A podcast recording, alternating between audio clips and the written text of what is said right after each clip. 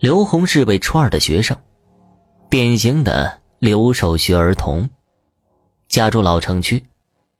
虽说是老城区，但家家户户都是独栋楼房。刘红家有七层，左右相邻的楼房也是同样的楼层数。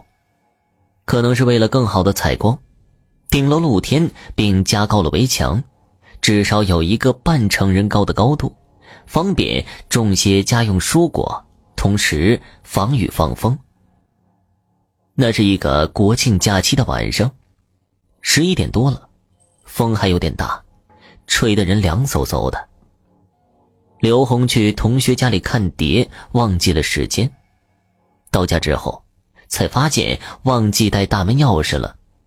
那年头是没有电话的，他只能在楼下喊家里人开门。包括自家在内的周围几栋楼，窗户都是乌漆麻黑一片，估计都已经睡着了。刘红也不敢大声的喊，怕吵醒叔叔阿姨们。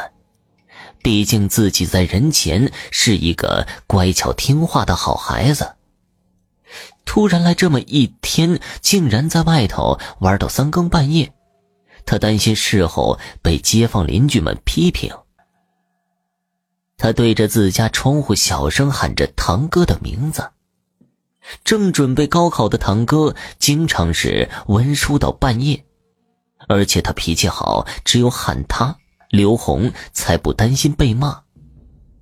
奇怪的是，喊了好几分钟都没回应。昏黄的路灯下，街道两旁的树被风吹得吱吱响。还有不远处那漆黑无边的街道尽头，仿佛随时能跳出什么东西来。一股股阴森诡异的氛围环绕着刘红，他莫名觉得害怕，更是焦急万分的大声喊着堂哥，连奶奶的名字都喊了。毕竟奶奶住在二楼，堂哥住六楼。突然。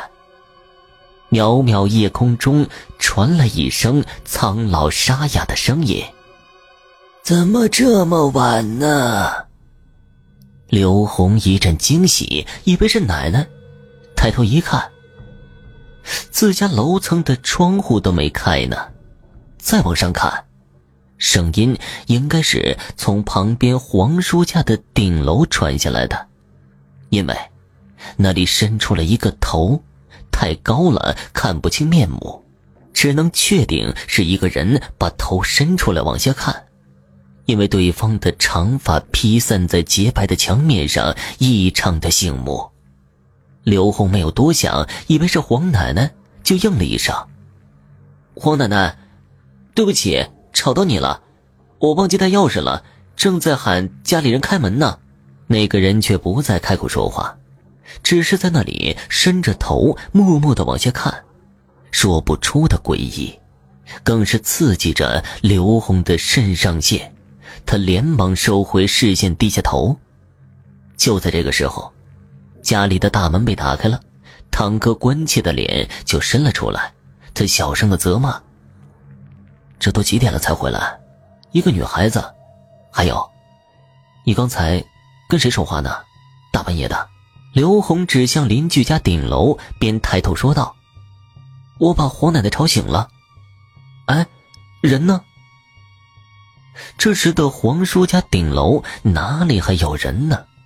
刘红当时也没有多想，回到房间后，倒头就睡，一觉睡到第二天的九点多。饭厅里只有奶奶在收拾碗筷，她乖乖的坐下吃着早饭。就怕昨晚晚归的事情被奶奶知道挨批评。奶奶在一边唠嗑：“这人呢，年岁大了，随时脚一伸就去了。小红啊，这几天就别出门了，在家里好好看书。”还不等他问为什么，奶奶又说了：“旁边的黄奶奶昨晚死在了床上。”王叔他们半夜一点多才发现的，今天都准备发丧了。哎呀，没痛没病的，怎么就没了呢？刘红听了之后一阵心惊。不可能啊！昨晚十一点多，我还见着他站顶楼呢。堂哥也知道的。呸呸呸！小孩子净瞎说话。你哥发烧，在房间休息呢，你少去烦他。那天，刘红都是浑浑噩噩的，精神状态很差。他总觉得胸闷，喘不过气来，还浑身发冷，脑袋发昏，连意识都是模糊不清的。他完全清醒过来的时候，已经是三天之后了。他才知道，堂哥还有他都发了高烧，连续三天不退，即使烧迷糊了，嘴里也一直絮絮叨叨的，把家里人都给吓坏了。后来还是族里的叔公。请了个人来念经，挂桃木剑，他跟堂哥的烧才完全的退下来。对于黄奶奶的事情，他一直不敢再打听，堂哥也不准他提。其实，事后刘红也意识到，快三米高的顶楼砖墙，黄奶奶是怎么把头伸出来的呢？关键是，印象中的黄奶奶一直留的是短头发。再细细回想，黄叔叔家就没有留长发的人，简直是细思极恐。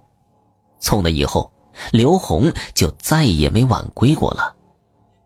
听众朋友，本集播讲完毕，感谢您的收听。